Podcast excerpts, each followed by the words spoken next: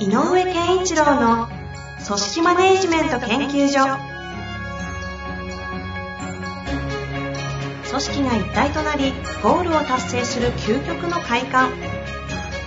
上場企業から中小企業まで延べ200社以上の支援を行った井上健一郎が組織人に関するあらゆる問題を分かりやすく解説します。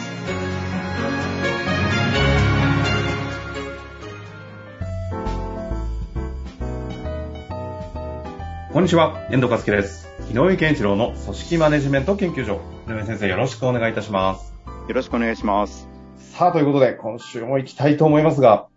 個人的に前回ですね、はい。結構神がかった回だったなという印象が、ありがとうございます。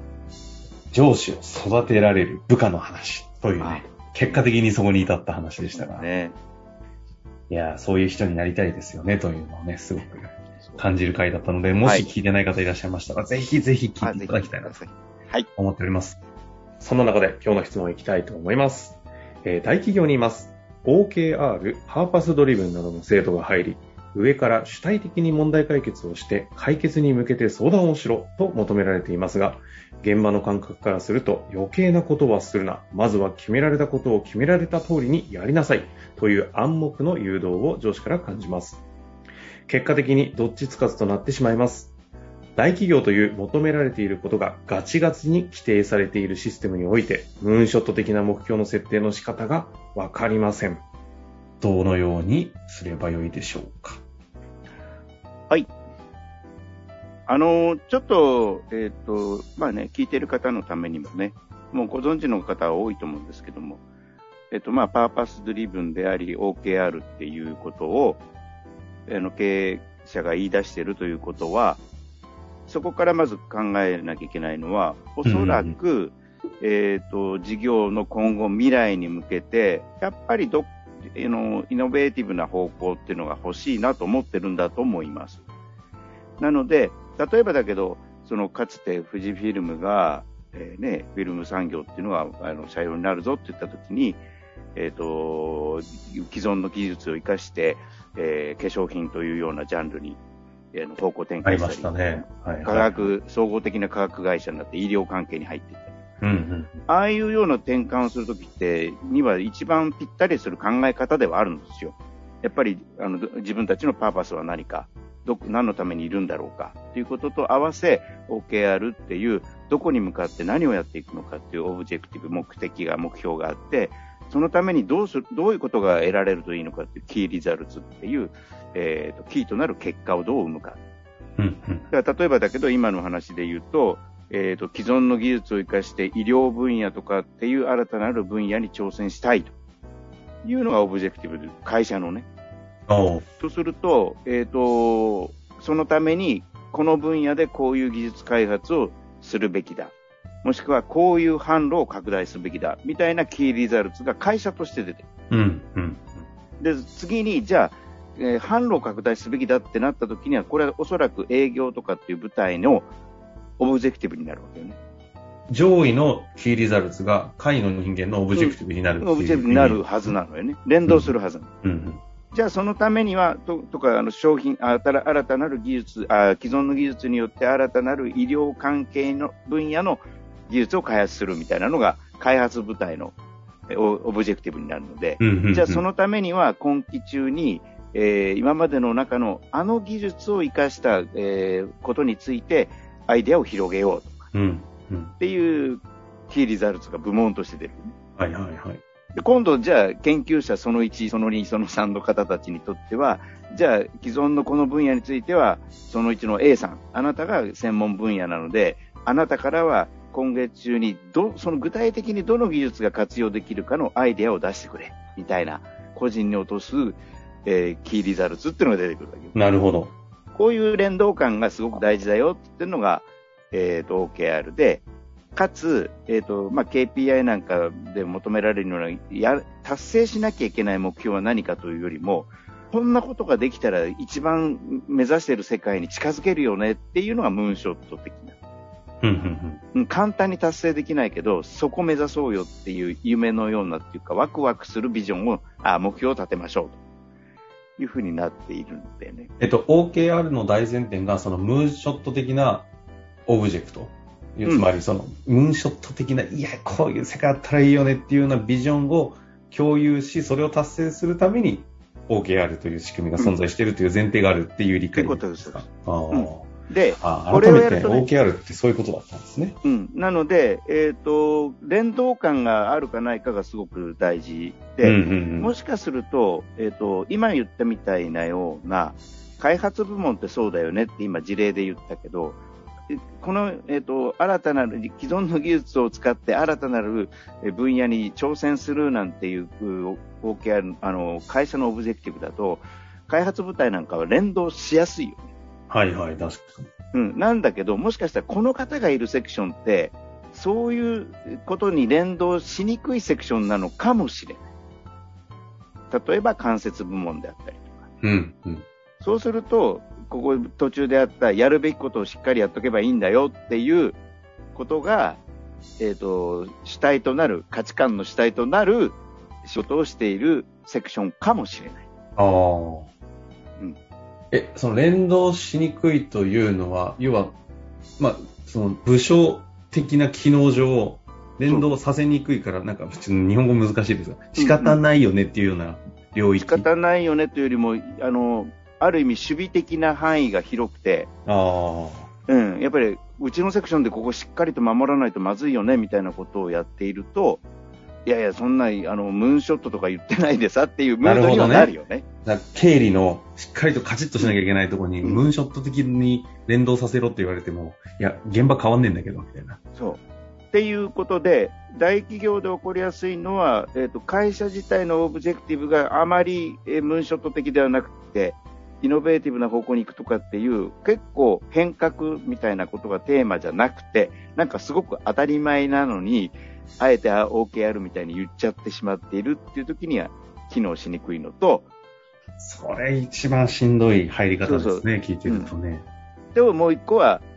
会社としてはそう、確かにそうなんだけど、やっている担当の部門、セクションの業務としては、なかなかそういうことをやるような環境ではないねっていうとき、この2種類が考えられるなと思うんです。なるほど。なるほど。で、じゃあどうしたらいいかっていうことなんだけど、うん、まあ、あの、直接的会社の目指しているオブジェクティブに連動しにくいセクションであろうが、えー、そうじゃないかろうが、もう一個、あの、OKR 的な動きの中で、えー、OKR という制度を入れている以上、やっぱりやった方がいいことは、さっき言った、例えば、具体的に落としていくので、えっ、ー、と、一人一人にとっては、例えば今月中にこれをここまでやるみたいな具体的な、えっ、ー、と、キーリザルツっていうのになっていくはずなのね。うんうんうんうん。うん。で、それはもしかしたら、あの、すごくイノベーティブじゃなく守備的なものであろうが、多分今までではあまり言う、ことさら言わなかったようなことだけど、アクションプランに、みたいなのが明確にしようとする動きって出ると思うんだよ。はいはい、はい。OKR 入れてる以上、うんうんうん。いつまでにこれをやり上げようとか。で、それはなんかこう、それをすごく管理されるような感じになってしまうかもしれないんだけど、うん、逆に逆手を取れば、今まであんまり自分としてもやってこなかった、具体的ああの、はっきりとしたアクションプランに落とし込んで、それをやってますということを宣言しやすい環境でもあると。うん。うん。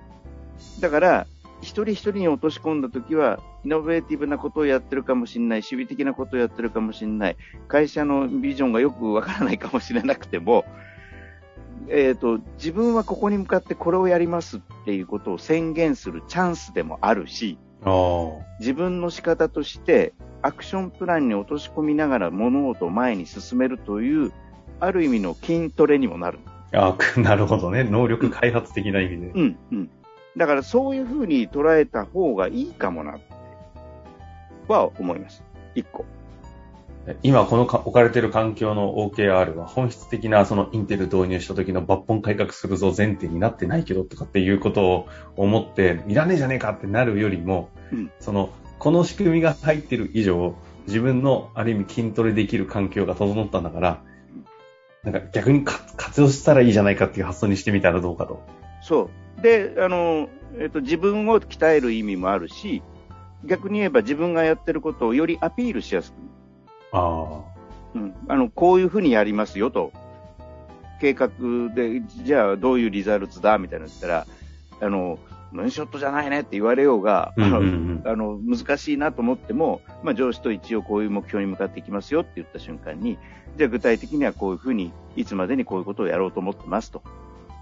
これをで握ってたら、それこそ仕事の具体的な進め方を上司と部下で握るってことになるので、あ、なるほど。うん。あの、よくあるのは、ああの目標は立てたけど、結果が出るまで誰もそこに触れないで、最終的な結果の場面だけで、できたうんできないって問わ、解いているという、うんうんうんあの目標管理制度でよく起こることなんだけど、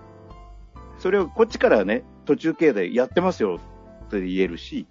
やってるけど苦労してるんですけどアドバイスくださいとも言いやすいし。だからそういうなんかこう仕事の根本的にあのけアクションプランに落とし込んで進めるっていうのは、やっぱりやってほしいことなのでね、皆さ。うん。うんん。それをやるチャンスでもあるんじゃないかっていう気はするんですけどね。パーパスがあって、うん。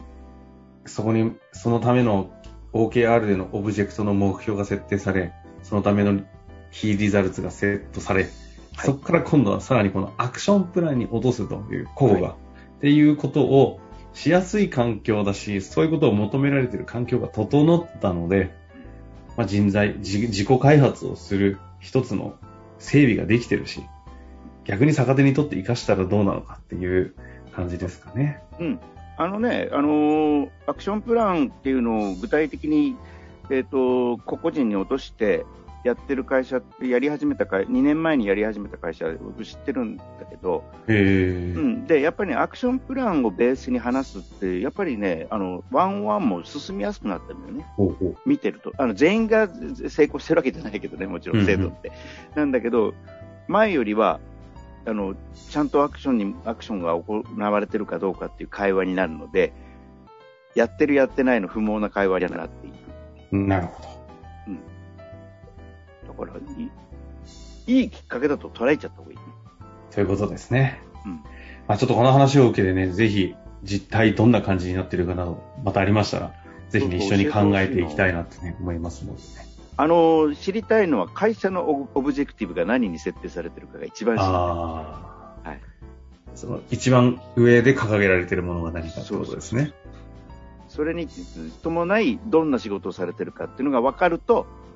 こんな連動感ってあるんじゃないっていう話が。話になりやすい。なるほどですね。まあもあの、もし、質問の方でいただけるんであれば、ちょっとそこの内容を出しちゃうと会社バレるんで無理っていう場合は、ちょっとそこは読まないようにしますのでね、はい、はい。伏せながらやっていきたいと思いますので、ぜひお寄せいただけたらなと思います。はい。ということで、今日のところ終わりたいと思います。井上先生、はありがとうございました。ありがとうございました。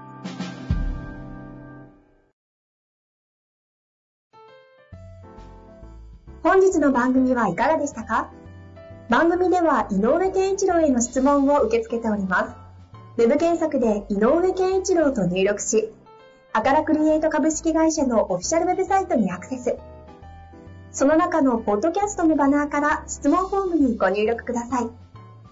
また、オフィシャルウェブサイトでは無料メルマガや無料動画も配信中です。ぜひ遊びに来てくださいね。